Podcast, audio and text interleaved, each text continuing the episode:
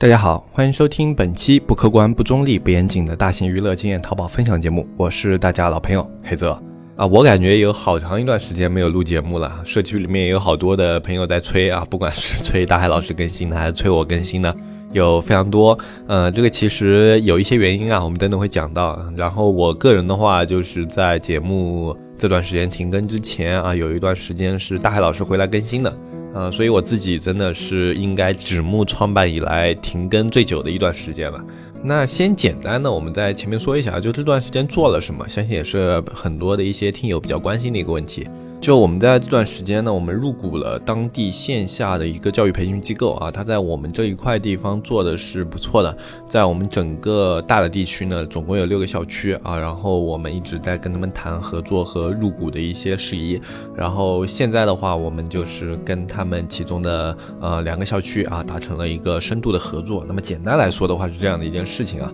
那么肯定会有一些听友比较奇怪啊，就是现在感觉大环境啊做教育啊肯定是不太好的。啊，就像之前的话，国家也是推出了政策嘛。这个政策应该所有只要关心的一些人啊，哪怕你不做教育，你只要孩子上学啊什么的，你都会关注到。呃，因为它是去明令禁止这种校外补课啊，以及这种校外的文化课培训。那这样的一个政策啊，它对校外的一些培训机构以及这种培训的一些公司啊，影响都是很大的。如果有一些炒股的朋友的话，肯定都知道，像好未来、新东方这样的一些股市啊，就之前这个股价跌得非常的厉害啊，基本上就是每天就是百分之几十、百分之几十这样跌的。呃，这个可以说是肉眼可见的影响到了这个行业啊。那为什么我们会在这样的一个趋势下去做这样的一件事情呢？呃，我们一点一点来聊吧。就从我个人为什么要去选择做一个线下的行业，然后再到我们为什么去做了教育啊，然后再到这个教育的选择是怎么样去考虑的。啊，我们在这一期节目的话，就先一点一点的去跟大家聊一下这件事情。为了这件事情呢，也真的花了很多的精力。那么一个就是像自媒体啊这一块的更新啊，都是会呃停滞了。然后另外一块的话，像我现在淘宝的话，这段时间都是直接交给团队去打理的，自己基本上这两个月都没有过问了。呃，首先来聊一下吧，为什么去做这样的一个线下的项目啊？就实际上的话，这个跟我们整个大的经济环境是有关系的啊。因为像以前年轻的时候的话，我是特别愿意去折腾的一个人啊。嗯，在还没毕业的时候就去做了一些创业项目，然后也比较顺利的拿到了自己人生的第一桶金。啊，然后后来在毕业以后呢，也是一直在一些比较偏风口的行业去做的，就比如说像电商啊，像自媒体，然后包括前段时间我们也一直在去了解直播，然后去接触直播各种各样的一些东西啊，去看过我们节目。之前更新的，或者说了解过我们今年或者去年下半年到今年上半年这段时间做的事情的一些朋友啊，应该是知道的。就是我们在直播上面也花了很多精力，就基本上一直是在追这种风口行业。那么风口行业的话，有一个特点啊，就是它虽然嗯就能够比较快的给你带来一些收益，但是它会特别消耗你的精力。然后随着现在做这个生意的时间或者说创业的时间越来越长呢，那么会考虑到你手上项目的一个均衡。呃，因为如果你每一件事情啊都是这种站在风口的行业的话，你精力啊会分散，顾不过来。那么为了让你的这个事业整体的结构健康呢，那么肯定是要去考虑一些新的领域的一些拓展。那那有的一些听友可能会比较奇怪，我就为什么会要去寻求啊这种啊新的或者说像线下这样的一些项目的一些拓展？呃，这个事情实际上是这样的，就以前的话其实也没有自己特别多的去考虑这个问题啊，呃，但是后来的话就是经常去跟像大海老师或者说像其他的我身边能接触到的一些更有经验的一些创业人啊去聊这个呃关于创业项目多少的一个话题的时候啊。嗯，我经常可以接收到一个理念，就是你能够决定你这个创业项目啊，它能够走多远呢？实际上是现在整个大的一个经济环境。那怎么去理解这个事情呢？呃，就我们打个比方吧，就我们大家做电商比较多嘛。那假如说我们现在做电商的一个还算成功的一个电商人啊，我们假设你的收入是一个中位数啊，就是在做这种电商里面不算做的特别成功，但是呃已经有一个稳定收入的啊，在这样的一个人群里面，你的收入是一个中。位数啊，就比如说一年五十万这样的一个收入啊，就在电商这个层级的话，就是不算特别高，也不算特别低啊，像五十万这样的一个利润，呃，那这样的一个呃收入，那么如果你持续十年啊，就比如说你在第一年的时候是五十万，是吧？然后接下来十年你都赚五十万，就每年你都赚五十万，那么。在赚到第十个五十万的时候，你有了五百万的一个呃银行的存款，是吧？假设你把这些钱都只是放在银行里面，然后在第十一年你赚了五十万，继续放到银行的话，你就会发现你的资产不再增长了啊！这个是为什么呢？嗯，其实它涉及到就是财经里面一个很基础的概念，就是通胀。呃，那么实际上呢，就是我们国家一直在说啊，就是我们现在是一个正利率的一个整体的一个经济。呃，但如果你去看过很多像那种 B 站上很多优秀的个人的一些财经 UP 主啊，或者说喜马里面一些很优秀的这种个人的这种财经的一些分享啊，呃，你就会发现啊，为什么要是个人呢？因为个人的比较敢说一点，所以他们会去聊这个事情。那么我不是一个专业的这种财经方面的从业人员啊，但是我作为一个创业人，我对财经方面的东西肯定是比较关注的。呃，然后实际上的话，我们这个社会现在它的一个呃利率啊。实际上是一个负利率，那这个负利率的值呢，大概目前就在百分之十左右。那也就是说，你现在这个金额一直不变，那么当你的资金赚到第十年的时候，你往后你。赚同样的收益的话，那么你的财产就不会再增长。那么在这个时候的话，我们有两条路可以选啊，就是一个优化你的产业结构，增强你的竞争力，在你目前所从事的行业不断去扩充你的收益啊，就让你的利润不断实现增长。这就是为什么就是你去看啊那种很大公司的那种财报，他们每年的这种财报同比啊，每年基本上都是要上涨的啊。像腾讯的话，现在他们在游戏行业这个。呃呃，季度的财报同比去年又增长了百分之二十，是吧？哎，为什么你就觉得哎，他们每年都在增长？因为如果他们不增长，只是持平的话，那么他们在第十年达成的亏损比我们这种正常人的亏损要多得多啊！因为他们这种体量的一个持平，跟我们这种正常的一个存在银行的这种体量持平，又是一个完全不同的概念了。所以这种大公司，他们一定是追求他们的这个财报啊是要往上走的一个增益的。一旦一个公司它的财报啊出现了这种同比下滑的一个现，象的话，他们这种管理层啊，什么都会非常非常的紧张，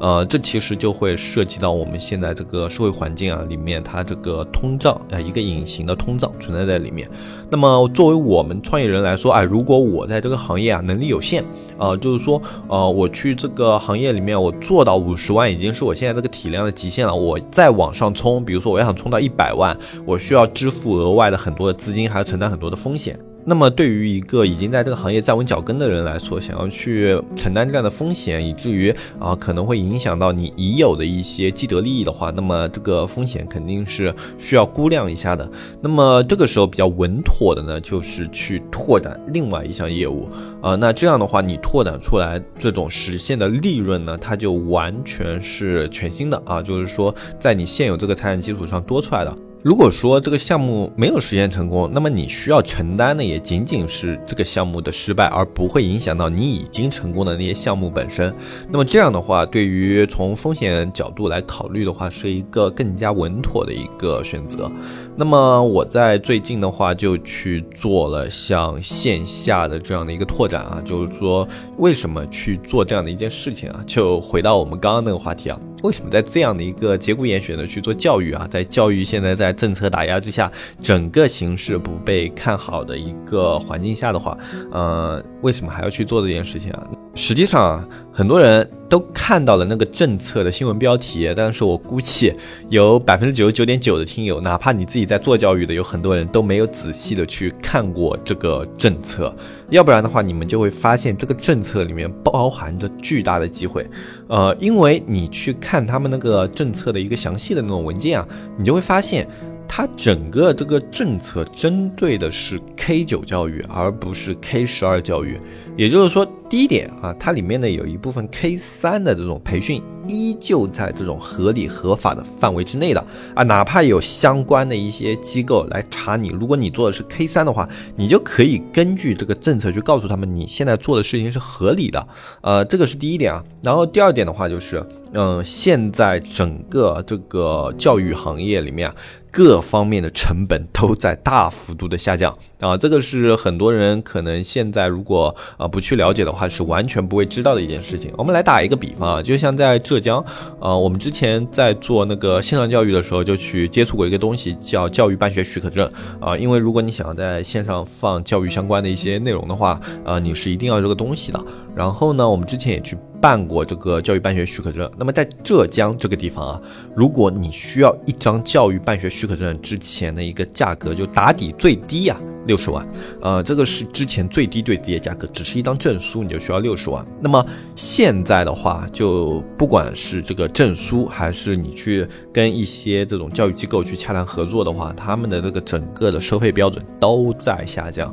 呃，像这个证书的话，现在市场上基本上已经直接就是便宜了一半了啊。这个 可能在有的地方还有的多，就是说在浙江这里的话，我们了解到现在这个办学许可证已经降了一半的价格了。然后像我们这边。的话，像一个三四百平，那我们之前去谈那个机构的合作嘛，以前这种三四百平的一个机构啊，你想要去跟他们合作的话，嗯，就你拿一个三四百平的机构，你想要承接过来，那么最低最低啊，你需要一百二十万，呃，就是一个很低的一个价格了。那么现在的话，也是基本上这个价格直接砍了一半了啊，就是说你现在去做教育方面的一些投资，你哪怕只是说我去播个种的话，现在都是特别特别合适的一个时机，因为。各方面的成本都在下降，而且就是这个行业的人在恐慌，在出逃。那么在这种情况下的话，其一啊，它成本下降了；其二，其实政策并没有把这个教育的这种校外培训啊一刀全部切死，呃，它留下了很多啊，就比如说像一些这种呃艺术类的这种拓展的培训啊，完全没有受影响，甚至股价还在回升。呃，就这段时间，如果你还在关注的话，你就会发现这种艺术类的这种教育股价，哎，直接就是这种在一个低谷之后。快速的进行回升，因为大家发现了这个东西政策其实不影响它。然后啊，另外一个就是 K 三方面的一个教育啊，它同样也是没有被受到一个巨大冲击的。呃，它也现在在这种政策回过未来以后，哎，大家都开始发现，哎，这个 K 三教育还是可以继续做的。其实限制这种教育校外培训、补课这样的一些事情呢，它不是中国第一个去做的。呃，我们在前面的话，最典型的一个，就之前也是利用政策去大幅度的去打压所有这种校外培训机构的，有一个就是韩国，就在我们隔壁国家。这个案例可能很多的一些朋友都没有接触过，就是说当时韩国他们就是明令禁止啊，所有的教育培训机构直接关门啊，就比中国现在还要严格这个法律执行的。就当时啊，整个教育培训啊，非常非常的惨淡。啊，但是在几年之后呢，出现了一个什么现象呢？呃，市场出现了一个巨大幅度的反弹。呃，其实很多这种政策啊，如果你不是。足够符合这个社会需求的话，它就是会形成这样的一个反弹啊。那比如说啊，我们之前啊，大家肯定会了解到一件事情，就是我们那时候说这种公务员不能在外面喝酒啊，不能在外面吃饭啊，不能公款吃喝啊，对吧？那么当时受到影响最大的一个产品是什么呢？是茅台啊。茅台当时五十三度的茅台酒啊，就像飞天这样的一些茅台，呃，价格多少呢？就只有七八百啊。这个价格你。你在现在是不敢想象的，跟现在没有多多久时间啊，就当时这个政策下来到现在没有多久时间，呃，现在的一个五十三度的飞天啊，你们自己去搜一下看看是多少，就哪怕你再便宜再再便宜的话，呃，都可以是那个七八百的两到三倍啊，这就是一个政策的反弹啊，就大家会发现，其实这样的一个政策，哪怕我不能公款吃喝了，它是不会影响啊，就该喝酒的人他还是要喝酒，该拿酒送礼的人还是要拿酒送礼，所以它这个市场是会反弹的。那么其实教育这个东，东西也是这样的，就是说我们现在去抓这个教育培训呢，这个政策的目的是为了实现教育资源的一个公平化。呃，他们的意思就是我读得出来书的这一部分学生啊，就是学习能力强的。那么通过这个公立教育的筛选啊，那么你们就继续去深造啊，去读高中、读大学啊，读这种九八五二幺幺这种高等学府。如果你的学习能力不行这一批学生呢，就老老实实的去上职高，去上技校，为我们社会填补这种蓝领的从业人员，对吧？想法是很好的啊，但是我们来考虑一个很简单的问题。我们不说别的，就说去制定出这套规则的这一批人啊，就是说想出这个政策这一批人，就我们假设你的孩子都没有读书的天分啊，就是如果只是在学校上课读书，然后回家写作业这样的一个流程下的话，你的孩子就是只能去上蓝领的这个分数线，他们只能去当技工，去读职校。那么你说，你作为一个家长，你会心甘情愿吗？其实这是一个很简单、很简单的一个这个问题，但是不知道为什么他们会觉得，呃，就我们这里社会的大部分人应该去接受他们这一套理论。作为一个家长，他其实是很难接受自己的孩子就是要去读比别人更差一点的，或者说是在这个社会处于奉献阶层的这样的一个呃教育规划的，呃，这是很多家长都难以接受的一件事情。那么。呃，其实补课是一件什么事情呢？它除了让那种精英的学生变得更精英以外，它更多的是给那种就是在学习方面没有那么强天分的一些学生，哎，他可以在校外的时候再去弥补啊自己在学习上的不足，可以从自己啊这种本身应该去读蓝领的水平啊，去呃上升到自己可以去参加到这种白领工作，或者说去参加到一些精英阶层的工作，也有机会去读九八五，去读二幺幺。这个政策本身鼓吹的是教育公平，但是他们有没有想过，教育这件事情对于一些呃在学习能力上没有那么强的学生来说，它本身就是一件不公平的事情，所以才有了培训，所以啊，才希望就是自己的孩子在先天条件不足的情况下，可以后天去弥补它，让自己的孩子在未来的时候能有一个更好的一个社会地位。那这套政策它本身的想法是实现教育公平，对吧？但是，教育它不仅仅是一个由学校教育过程决定的。我的家庭条件实际上很多时候就先天限制了我孩子的一个条件。比如说，呃，一个家庭里面啊，父母两个人都是文化学历程度比较低的农民，那么他们孩子在先天的家庭教育上就已经吃了亏了。那么孩子。再去学校的第一步，就比很多从白领家庭出来的这种学生，他们接触的知识面，或者说接触的一些学前教育要更少一些。就你只靠家庭教育的话，我农村这种低低文化水平家庭出生的孩子，就是要比你这种呃城市白领家庭这种出生的一个孩子啊要吃亏，对吧？那么。你在这种情况下说，哎，我们去在这个公立教育下竞争，它是一个件公平的事情吗？实际上不是。那么，如果我农村的这批父母，我本身靠着自己的一个辛苦的劳作，我赚了很多钱，我不会教孩子，但是我可以花钱请别人来教孩子，这样的一件事情，它是不是其实本身是弥补了教育的不公平？那有的人可能又会觉得，就是像这种校外培训的话，它会滋生这种学业上的一些竞争啊，它会导致这种学生在学习上的压力过大啊。其实这些东西它都不是由学业来决定的，它都是由社会环境来决定的。同样的，你去。撇掉所有的这种校外培训，那么当一个学生他在学的时候发现，哎，自己的成绩怎么考怎么考都只能去当蓝领，他会不会感觉到压力？就是说我以后就只能上职教了，这个时候他心里会不会有压力？这样的一些东西，他会不会同样会成为这种竞争压力存在于学生的这种心理？那他就没有竞争了吗？他就没有压力了吗？这是不可能的一件事情。如果我们的社会就业环境没有变化，整个这种社会高压状态没有变化的话，就是会有这种从学生时代就有开始的这种高压的一个竞争压力。嗯，实际上这个的话，在日本、在韩国，在他们发展的过程中已经出现过了，而中国现在正在经历的这样的一个过程。那么像这样的一个政策呢，在韩国他们也已经去证实过去经历过，最后发现是行不通的。那么在中国的话，它大概率也是行不通的，因为像我们这些东亚国家的话，我们的社会状态是高度相似的。那么这样去跟大家聊了一下我关于教育的一些看法之后啊，大家可能更加能够理解我为什么现在去投身在线下去做教育的这样的一个布局，为什么去找了我们当地的一个机构啊，跟他们合作两个校区。呃，这个事情呢是我跟大海老师两个人一起去做的，因为我们最近的话就是很多事情我们都是基本上捆绑在一起去做这种选择去做合作嘛。呃，然后其实我们自己发现效果还不错，就是我们两个的话在这种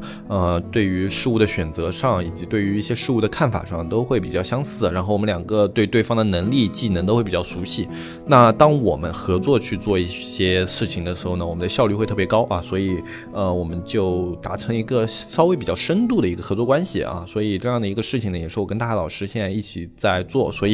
前段时间我们两个都很忙啊。呃，为什么会忙啊？就有的人会感觉去谈一些东西啊，它是一个比较简单的事情啊，就是说去谈合作啊什么的，是比较简单的一些事情。呃，其实这个东西要看人啊，就比如说我跟大海老师，我们两个人要谈合作呢，那是一件很简单的事情。就当年他 找我来做自媒体，呃，我们大概就做了一个晚上啊，一个小时不到的时间啊，就那一段时间里面呢，其实很多时候也是在闲聊，然后最后决定做自媒体呢，可能前前后后啊不到二十分钟，哦，我就决定跟大海老师一起做自媒体了。就我们这种互联网人的交流效率呢，可以是特别特别高的啊，做电商啊啊，然后做像嗯自媒体啊直播的一些人，他们。都不太喜欢废话，对吧？因为会感觉特别的无效。但是做线下的人不一样，在我们国内呢，做线下就是大家会讲究一个人情的建立啊，和一个人脉的搭建。所以你要去跟线下的人打交道，真的是特别特别的累。呃，这个我在自己早期的电商创业初期，我是很有体会的。因为我在自己电商创业初期的同时啊，我在做自己的那个线下的厂嘛。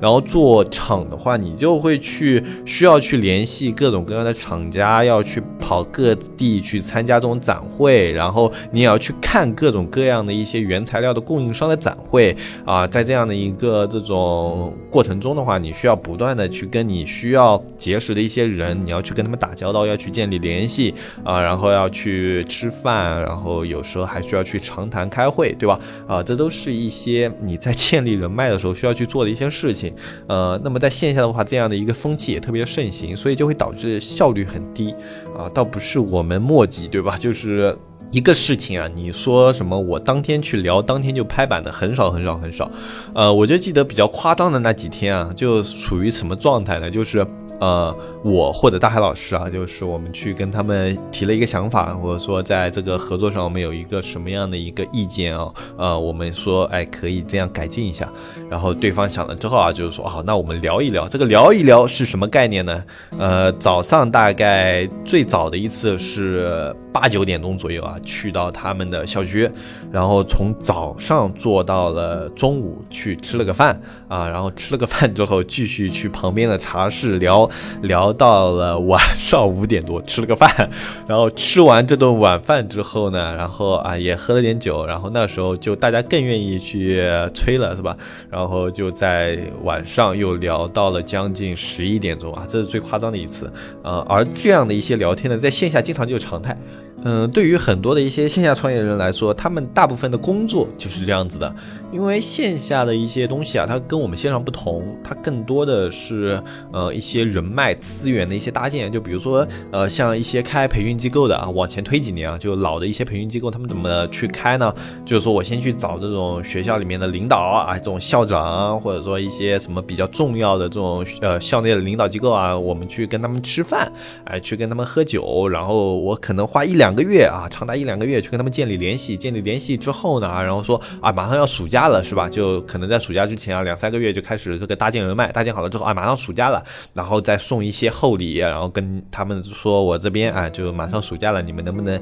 哎帮我们推一推我们的机构啊，然后介绍一些生源来啊，跟你们这个学校啊深度合作一下，对吧？呃，这个是有很多很多很多的，因为包括我自己读书那会儿啊，我就去过这样的培训班，就甚至这些培训班啊，如果他们关系打得够好的话，会。形成什么样的一个效果呢？就是我们学校里面那一批所有的老师都去这个培训班里面上暑假补习课了，然后我们这些学生呢就跟着我们的老师一起去参加这个培训班的补习了，啊，就他们等于就把这个学校的学生呢从学校拉到他们培训班集体去上课了，就是有这么夸张。呃，我们那一届我记得我们一共是呃十一个班吧，啊，然后有。六个班都在那个培训学校里，然后有剩下几个班好像分到了其他的培训学校里，因为培训学校毕竟场地比那种正常的学校要小嘛，所以他们得分开去消化这样的一些学生啊。所以说在线下去跟他们谈一些合作，真的是很费神费力的一件事情。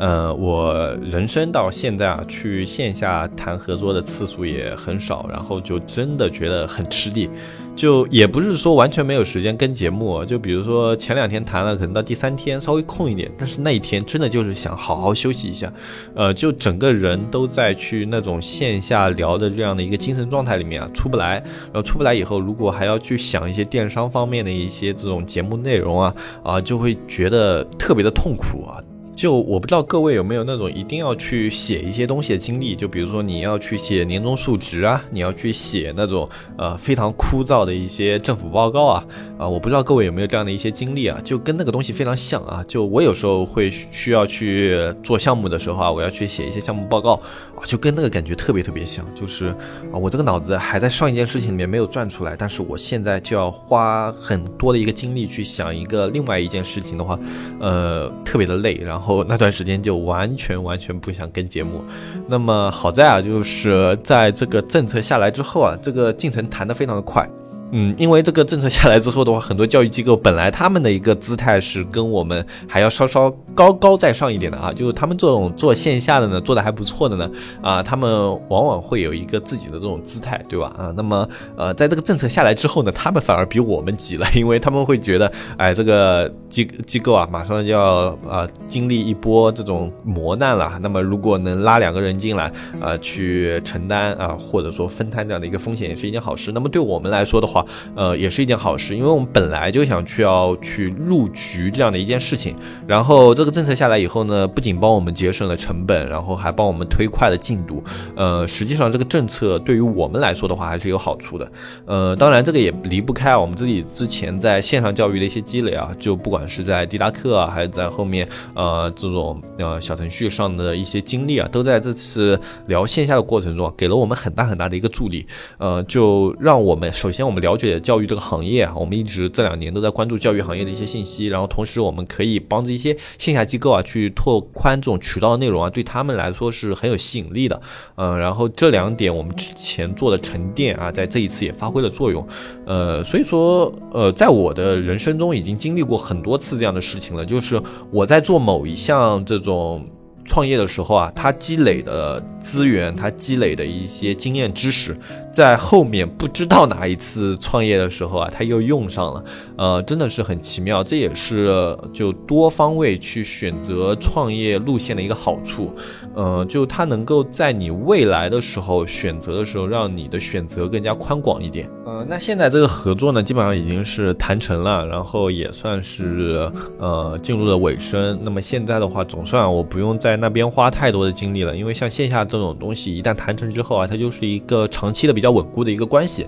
那么耗费的精力也就会少很多。呃，那么接下来的话，我也会恢复自己这里节目的更新，然后包括淘宝那里的话，我也会重新啊开始去呃介入一下自己淘宝店的一个运营。呃，因为真的有蛮长时间没有好好的去看自己的淘宝店了，都是团队在打理。那么呃，现在的话，其实淘宝啊，说实话 也是瞬息万变，啊，就前两天啊，虽然我自己没有这一次没有深入了解，但是是我的运营有在跟我说，就是国家发布了一个政策，就严打刷单。所以这两天如果你们刷单被抓了，是吧？社区好像也有反馈啊，就被抓了三百多单的。呃，就如果你们刷单被抓了，基本上就是因为这个政策影响啊，就国家直接是文件下来的也是。呃，然后最近的话刷单可能会有点类似于像三幺五那段时间，呃，所以大家可以如果不是必须的话，稍微避避风头啊，也是可以的。呃，像这种政策呢，它其实也是，就是他想要在互联网这个行业打击刷单的决心是一件好事，但是对于我们互联网的从业者来说，你真的把刷单一竿子打死的话，呃，它在目前这个阶段，至少在目前这个阶段，它不一定是一件好事。有的时候呢，太急功近利呢，效果不一定会好啊。不管是这一次教育的政策也好，还是这个打压刷单的政策也好啊，出发点都是好的，但是它能否起到这种应有的效果呢？我们还是要存疑，还是要观察。呃，就在我们这里呢，有一个特色，就是如果这个东西它慢慢没了声音呢，就是它的效果肯定是不好的。呃，大家只要后续观察就行了。如果说就是现在嘛，算是新官上任三把火啊，就这两个政策下来就有这种感觉。那么这前面三把火呢，这个风头我们是得避一避的啊。我们呃后面呢该怎么做啊？根据这个行业的大环境该怎么做还是怎么做啊？然后今天的一些分享呢，简单的其实跟大家就聊到这里吧。主要也是跟大家聊一聊，最近不是消失了、蒸发了，就是说也是在做一些事情。然后这一次做的事情的话，我们后面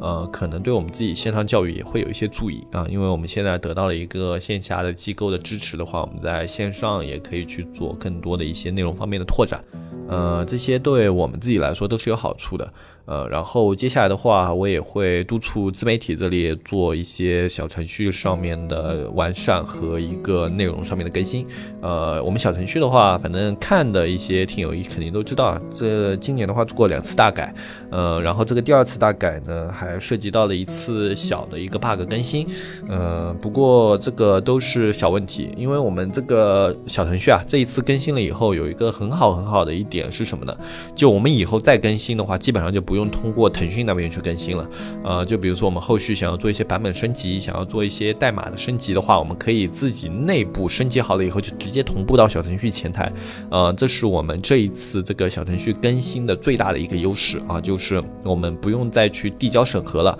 所以后面的话基本上就不会再因为审核的事情啊导致大家这个小程序进不去不能看啊这样的一些事情基本上就没有了，呃，在体验上的话，后面的一些功能我们想要加进去的话，呃。也会变得更加的呃这种容易操作一点啊，就是说我们以后比如说想要加入一个一些交流板块啊或者什么样的一些板块的话，呃也会变得更加的简单呃简单来说就是我们这个小程序现在它更像是一个软件了啊就不是一个依附于腾讯的一个工具了呃所以这对于我们社区体验来说肯定是一件好事，那么就看我们后面啊怎么样去慢慢的优化它了呃那今天这期节目的话呢就。跟大家说到这里啊，然后呃，不管有什么电商方面的问题啊，大家都可以在我们节目下方留言啊。我最近都会开始去呃跟大家看留言啊，去跟大家做一些回复呃，因为时间上稍微有些富余了嘛，然后可能有的时候还要去那边谈一些事情啊。但是